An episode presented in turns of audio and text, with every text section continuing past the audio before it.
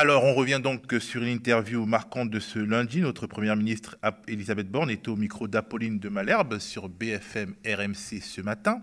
Après s'être montré timoré sur l'Italie, Borne a abordé le sujet explosif de la rentrée, la réforme des retraites. On regarde un petit extrait. Euh, Emmanuel Macron, candidat, avait parlé de 65 ans, puis de 64 ans. Lequel des deux chiffres faut-il retenir? On aura l'occasion d'avoir ce débat et on, enfin, moi, je souhaite qu'il y ait du dialogue, de la concertation avec les partenaires sociaux, avec euh, les groupes parlementaires à l'Assemblée. Et on est en train de chercher la meilleure voie pour à la fois mettre en œuvre cette réforme rapidement à l'été 2023, en même temps trouver une place pour du dialogue et de Elisabeth la Borne, vous avez reçu un par un chacun des présidents de groupe, de l'opposition, de la majorité. vous avez longuement déjeuné avec Emmanuel Macron vendredi pour vous mettre d'accord et vous nous dites ce matin que vous savez toujours pas ce que vous allez faire. Alors vous avez vu qu'on a prévu avec le président de la République d'avoir un échange cette semaine avec naturellement les ministres concernés et les responsables de la majorité. Je peux vous rassurer, la décision, la décision avec le président de la République, on décidera d'ici la fin de la semaine. Alors Paul, Emmanuel Macron est-il perdu? En tout cas, nous, on est perdus. Euh, voici un duo exécutif qui nous parle d'un projet important, urgent selon lui, tout ce qu'on veut, mais qui n'arrive pas à se mettre d'accord sur une partie de son contenu ou alors qui feint de ne pas se mettre d'accord dessus. Ce qui me semble évident, c'est qu'on a connu la Macronie plus offensive et plus agressive. On a un président qui se fait connaître par des phrases euh, provocatrices et qui ont fait le scandale, et que là, ça fait une semaine, une semaine et demie que tout le monde tâtonne. Encore une fois, dans l'entretien, elle le dit. Euh, on vous donnera notre décision dans la semaine. Euh, la journaliste lui demande mais pourquoi vous n'avez pas pris de décision? Il dit non, on cherche la meilleure solution. Je pense qu'ils sont dans un contexte où c'est difficile. Il y a encore il y a un sondage Ifop la semaine dernière qui dit que 72% des Français euh, sont contre l'allongement de la durée de départ à la retraite et que 19% seraient prêts à manifester. Donc bon voilà, je pense qu'ils ne veulent pas enclencher une, comment dire, voilà, une mobilisation massive, alors qu'il y a les premiers appels syndicaux à des, à des, à des mobilisations euh, pour le contexte de l'inflation, de la crise sociale, de la question de l'augmentation des salaires. Et en plus, euh, voilà, avec un sujet qui, on sait en France, est, est un sujet extrêmement important auquel tout le monde porte attention, droite comme gauche d'ailleurs, et qui les, plus grandes manifestations qu'on ait connues régulièrement depuis quelques années, c'était aussi au sujet des retraites. De toute façon, c'était euh, une grande manifestation sur les retraites, qui, une grande colère autour des retraites qui avait lieu lorsque la crise du Covid est arrivée. On peut aussi se dire qu'il y a une sorte de ruse de com, là, une manière de créer euh, de l'enjeu autour d'un détail, 65 ans, 64 ans, etc., pour anesthésier en quelque sorte le corps social, Paul. Je pense qu'il y avait une sorte de funambulisme politique parce que tout le long de l'interview, et même pas seulement sur les retraites, il y avait cette idée qu'il fallait minimiser l'état actuel du pays, que ce soit sur l'école, sur différents sujets, elle disait toujours, elle, avait une tendance à, voilà, à minimiser, à euphémiser le rapport, enfin, l'état catastrophique qu'il y a dans le pays en termes de, voilà, de, de, de besoins de, de bande sociale, d'une respiration, en termes de pouvoir d'achat, en termes d'augmentation des salaires, en termes de nombre de profs. Elle a dit, vous savez, on lui a dit à l'école, qu'est-ce qui se passe? Elle dit, non, vous inquiétez pas, c'est bien suivi. Et de l'autre côté, l'idée que le gouvernement fait ce qu'il faut faire. Et donc, du coup, c'était un équilibre très difficile. Donc, oui, sur cette question-là, euh, je pense qu'ils ont minimisé. Et sur la réforme des retraites, ils veulent pas dire combien, etc. Parce que dès que c'est dit, la bataille s'engage. On sait que c'est dit, et ça sera fait si on si on si on prévoit pas de s'y opposer. En tout donc, cas, on traînaille, on, traînaille on, on, évoque des détails, on ruse. Le gouvernement semble hésiter, Thomas, sur la méthode pour faire cette réforme. Va-t-il choisir le passage en force ou, la concertation? Bah, Est-ce qu'ils le savent eux-mêmes? C'est vrai qu'Elisabeth Borne, ce matin, elle avait, un, elle avait un petit air de Madalton perdu au fin fond du Texas et tout ça, ne sachant pas trop quoi faire. Euh, et c'est vrai qu'il y a la méthode qui interroge et qui est adressée contre elle une partie de la majorité, notamment François Bayrou, parce que l'idée au départ c'était d'intégrer euh, cette réforme des retraites dans un article du projet de loi de financement de la sécurité sociale. Ensuite, euh, on a évoqué l'idée de faire une réforme au début de l'année prochaine. Il y a toujours un peu l'ombre, le spectre du 49-3 qui pèse sur les débats et peut-être que la Macronie va vouloir, pour faire face à une, une, opposition des républicains, une partie de sa majorité, passer en force. Donc j'ai l'impression qu'ils sont un peu perdus. Mais c'est vrai qu'il y a aussi la volonté c'est de discuter de la méthode, de créer des débats, même à l'intérieur de la majorité, autour de la méthode, pour faire oublier le fond de l'affaire. C'est-à-dire qu'on a l'impression que finalement, la réforme, elle est déjà jouée, elle va finir par passer, il ne reste plus qu'à discuter de la manière et des artifices qu'on va mettre autour, notamment la concertation avec ces syndicats, pour essayer de la faire passer. Et le seul euh, hic qu'il peut avoir dans ce plan, euh, peut-être euh, enclenché, même s'il est, encore un peu nébuleux, ben, c'est la rue et la contestation sociale qui peut survenir. On se souvient qu'avant le Covid, Emmanuel Macron avait déjà voulu faire passer la réforme des retraites et il s'était opposé à une forte opposition de la rue. Et il avait fallu que Didier Lallemand envoie ses meilleurs CRS castagner du manifestant pour essayer de la faire reculer. Et heureusement, finalement, le, la crise du Covid est, est venue interrompre tout ça, sinon sans doute l'exécutif aurait dû reculer. Alors, moi, le risque que je vois, c'est qu'on finisse par chroniquer, par euh, débat de ce, sujet comme d'un match de foot euh, avec euh, quelle option tactique va être prise? Est-ce que ce sera 64 ans, 65 ans, le 49-3, pas le 49-3 Et c'est dépolitisant d'une certaine manière, Paul. Bien sûr, le feuilleton ou la réponse technocratique sont les deux outils qu'ont qu les gouvernements lorsqu'ils n'ont plus de légitimité politique. Donc euh, feuilleton, on va mettre en scène, on attend, on fait des ballons d'essai, on, joue les prolongations avant le match. En fait, c'est ça euh, la question. Et puis euh, technocratie, donc réponse technocratique, ça, on sait que c'est aussi quelque chose pour quand on n'a pas de légitimité. Vous allez parler de l'Italie tout à l'heure, ils le savent très bien. Les Italiens, ils ont eu des gouvernements avec des technocrates quand il n'y avait même pas de, possibilité d'avoir un gouvernement fondé sur voilà sur des options politiques claires. Donc voilà, c'est mais c'est la technique habituelle. Hein. À chaque fois, ils nous font le coup. la dernière fois. Bon, ils ont voulu être plus offensifs, mais là, je pense que, oui, je pense aussi qu'il y a peut-être une volonté d'Elisabeth de, Borne d'apparaître comme moins brutale, euh, parce qu'ils ils sont dans un moment où ils ont une majorité que technique, en fait, à l'Assemblée. Ça dépend de la droite, ça dépend de la complicité du, du, du Rassemblement national, qui s'est montré, moi, ça, ça m'inquiète, très offensif euh, enfin faussement offensif, mais vous êtes très offensif sur cette question sur les mmh. plateaux ce matin. Euh, après l'émission sur BFM, il y avait encore un des membres du Rassemblement national qui tirait à boulet rouge sur le gouvernement, alors qu'il propose faussement un retour à 60 ans pour certaines catégories. Mais voilà, et donc tout le monde va, comme c'est un sujet central, ce qu'on disait tout à l'heure, tout le monde va essayer de jouer sa partition, tout le monde va essayer de se démarquer. Donc voilà. Est-ce qu'il n'y a pas la malédiction du second mandat? Dans la mesure où Emmanuel Macron ne remplira pas, il n'a plus de moyens finalement de de, tenir des gens, de leur promettre des postes pour euh, telle ou telle échéance?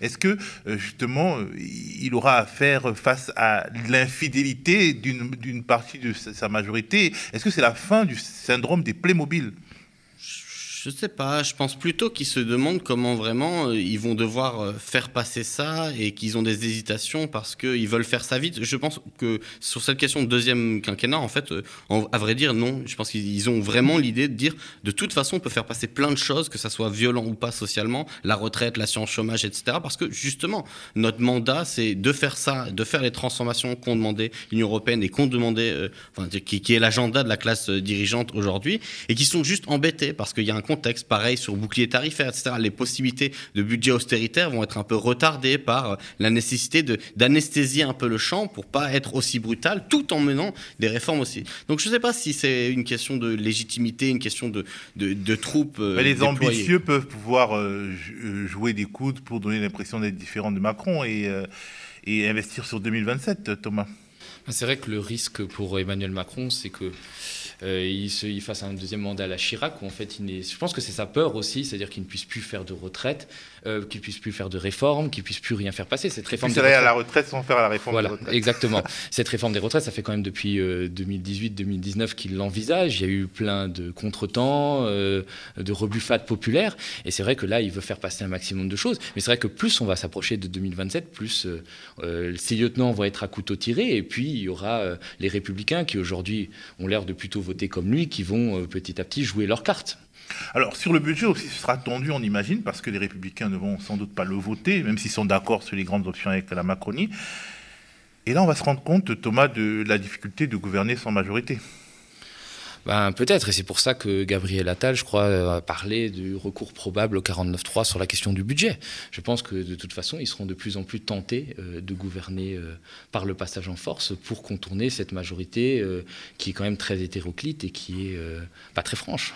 Alors, Paul, le budget sera vraiment l'occasion bah, de, de, voir dans quelle mesure on peut continuer sur le logiciel néolibéral tout en faisant face aux crises multiformes énergétiques la guerre et puis euh, même la crise de la mondialisation. Euh, euh, ce sera vraiment un moment de test. Oui, d'autant plus que tu disais sur le 49.3, il y a un avantage, c'est que en fait depuis l'usage du 49.3 est limité, mais il y a le droit à une fois sur le PLF donc, euh, ou le PLFSS et une fois ensuite dans la mandature. Donc ça veut dire qu'ils peuvent l'utiliser là pour le budget et ensuite en garder un pour un, autre projet. Euh, bon, euh, effectivement, je pense que c'est ce qu'ont dénoncé tous les représentants de la gauche cet été, c'est la politique du petit chèque, des petits systèmes. Elle a une phrase qui est extraordinaire dans l'entretien. Elle dit on va le bouquet tarifaire est prolongé et je cite pour que les ménages ne soient pas trop pénalisés. C'est-à-dire que quand même, en gros, le plan, c'est quand même d'être pénalisé. Et elle dit derrière, c'est 15% sur l'énergie. 15%, c'est énorme. Mais exactement. Enfin, je veux dire, c'est parce que ces personnes-là, euh, ils sont pas à 15% près de leur augmentation de, budget, de leur budget personnel. Mais enfin, les, les, les gens qui sont aujourd'hui en difficulté économique, pour eux, c'est énorme. Et même 5% serait énorme, sans compter les effets de l'inflation sur tout le reste, sur l'alimentation, etc. Donc, euh, oui, je pense que ça va être euh, un, une continuation de, de ce que c'est. On navigue la crise, on, on l'externalise, c'est toujours la faute à l'extérieur. Une grande c'est oui, vous savez, bon, il n'y a pas de responsabilité d'augmentation des prix de la part des entreprises. C'est toujours des phénomènes extérieurs. Là, c'est le lien avec euh, le conflit et, dire et, le, et, le, problème énergétique, ce qui est vrai. Hein. Il y a un lien entre l'inflation et euh, la question énergétique, la crise énergétique, mais pas. On, parlera de, de, la crise énergétique, mais sur le budget là, si à ce moment si au moment où on discute du budget, que ça coince, que le gouvernement veut faire intervenir le 49.3 ou qu'on discute de la réforme de retraite et que les mêmes modalités euh, s'en suivent, si à ce moment-là, dans les portefeuilles et dans la rue, c'est tendu, eh ben, euh, Thomas, tout peut arriver. Ah oui, tout peut arriver. Alors c'est vrai qu'il y a des mobilisations qui ont commencé, notamment jeudi dernier dans le secteur de la santé. Il y aura une mobilisation euh, jeudi prochain, le 29 septembre. Il y a une marche euh, qui sera organisée contre la vie chère par la France Insoumise mi-octobre, je crois le 16 octobre.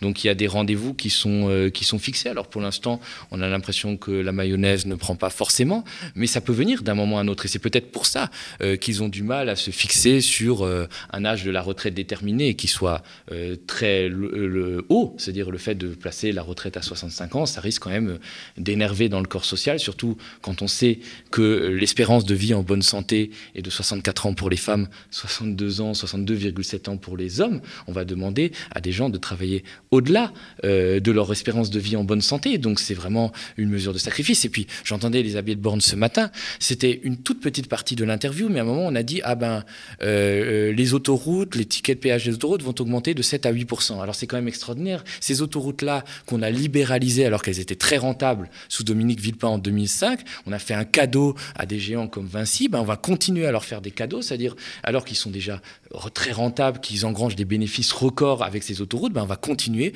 à augmenter euh, leurs tarifs au lieu de leur imposer. Alors elle dit oui, ben, on va voir, on va discuter avec eux, euh, la hausse va être contenue, mais non, on devrait peut-être avoir des politiques autres comme la renationalisation des autoroutes. Et c'est tout comme ça, tout est comme ça. Alors, on parle maintenant d'un sujet qui occupe les Français, qui préoccupe les Français, qui a été abordé par Elisabeth Borne ce matin, c'est l'énergie. On passe à Magnéto. Cette question de la corrélation entre la guerre en Ukraine et les prix euh, de l'énergie en France, elle n'est pas, vous le dites, elle n'est pas évidente sur le bois, mais elle n'est pas mhm. non plus si évidente sur l'électricité. C'est-à-dire que si quand même nos réacteurs aujourd'hui fonctionnaient, on ne serait pas obligé de demander aux Français d'attendre avant d'allumer le chauffage. Alors, si, si on réexplique, en effet, Aujourd'hui, on est pénalisé par le fait que la Russie a quasiment arrêté ses livraisons de gaz à l'Europe. D'une part, ça fait flamber le prix du gaz, mais une partie de l'électricité est aussi produite à partir de gaz. Donc ça explique que ça tire les prix de l'électricité vers le haut. Et puis vous avez raison de dire qu'il y a un deuxième élément qui est que plus de la moitié de nos réacteurs nucléaires sont aujourd'hui à l'arrêt pour des questions de maintenance. Donc tout ça contribue à faire monter les prix de l'énergie. Alors, au sujet de l'énergie, il y a un dossier qui pourrait revenir au visage, euh, en boomerang, au visage d'Emmanuel Macron, c'est celui de la cession de la branche énergie d'Alstom à General Electric, dans un contexte où on parle de capacité de la France d'entretenir ses centrales. Le député LR, Olivier Marleix, a lancé une commission d'enquête euh, parlementaire à, ce sujet. Et euh, la question de la politique, est-ce que c'est seulement la guerre en Ukraine qui euh, nous a amené là, ou est-ce qu'il y a une question politique, de politique industrielle qui, qui s'est mal faite euh, Elle est explosive, Thomas? Bah effectivement, c'est-à-dire que Elisabeth Borne a parlé de l'Ukraine. Alors l'Ukraine, ça a bon dos. Hein. Effectivement, il y a une partie de la hausse de l'énergie qui est causée par ça. Mais c'est vrai que euh, la moitié des centrales sont à l'arrêt. Il y a euh, les, les réacteurs nouvelle génération comme l'EPR de Flamanville qui, sont, qui n'arrivent pas, qui sont des gouffres financiers. On avait commencé par dire que ça va coûter 3 milliards. Aujourd'hui, c'est toujours pas terminé, ça coûte 19 milliards. Donc il y a un vrai problème de politique énergétique. Et effectivement, ce que tu as évoqué sur euh, l'affaire Alstom, quand même, on a cédé un actif stratégique de la France, c'est-à-dire la fabrication des turbines qui servent à équiper nos centrales nucléaires. On l'a cédé euh, un géant américain, alors euh, qui maintenant n'en veut plus trop. Donc ça veut dire nous revend. Euh, qui nous revend. ça pose ça pose un problème de souveraineté, mais ça pose aussi un problème industriel, c'est-à-dire que ça joue aussi dans l'actuelle crise énergétique qu'on vit. Alors, c'est aussi une manière pour la droite, Paul, de revenir sur le sujet de l'énergie, puisque, bon, finalement, les, grosses, les catastrophes les plus voyantes, en, en, tout cas dans le domaine de la planification énergétique, c'est plutôt sous Hollande et sous Macron. Oui, mais je pense que surtout la question, c'est du coup, est-ce que euh, la puissance publique veut intervenir sur ces questions-là? On l'a vu, ce que tu dis sur Alstom, c'est qu'en gros, euh, quand il s'agit de négocier pour des groupes, etc., ça, le travail est fait. La question, c'est dans l'autre sens. Est-ce qu'on doit intervenir contre des groupes? Il y a un aveu très clair dans l'entretien d'Elisabeth Borne. Elle dit il est important que les grandes entreprises qui fournissent de l'énergie n'anticipent pas non plus sur une flambée durable des prix de l'énergie. Et elle dit plus ou moins que, elle avoue un peu plus ou moins qu'il y a une question sur cette fixation des prix au niveau euh, euh, des grandes entreprises énergétiques qu'ils vont recevoir, je crois que le gouvernement va recevoir euh, mercredi. Et du coup, elle dit bon, mais parce qu'on, qu'est-ce qui va se passer? Rien du tout, parce qu'on sait qu'à chaque fois que c'est une question pour les grandes entreprises, là, on les cajole. On dit il faudrait que vous auriez, euh, vous seriez bienveillant de faire comme sur euh, les, les super On vous propose de. Voilà. On voudrait bien que. Elle dit il faut changer de culture euh, à un moment pour embaucher les seniors parce qu'elle dit je sais que pour certains travailleurs seniors ça n'est pas facile de trouver un emploi. Donc voilà, on est dans voilà dans un vocabulaire de l'accompagnement gentillet des grandes entreprises et par contre quand il faut prendre des décisions sur le blocage des prix, j'ai même vu le, un, un, jour le patron du Medef dire attendez sur les questions de l'énergie euh, et de l'électricité, va falloir bloquer les prix. Je veux dire, euh, c'est pas non plus un grand bolchevique, euh, Route Bézieux. Mais voilà, refus systématique d'intervenir de ce, dans ce, de ce côté-là du, du sujet. Quoi. On cajole les patrons et pour l'assurance chômage, on utilise le bazooka. Merci pour les Thomas pour cet éclairage. Pour s'abonner, c'est le média tv.fr soutenir. N'hésitez plus, entrez dans la barque de la première coopérative médiatique de France et regardez notre antenne en continu. Restez connectés aux médias.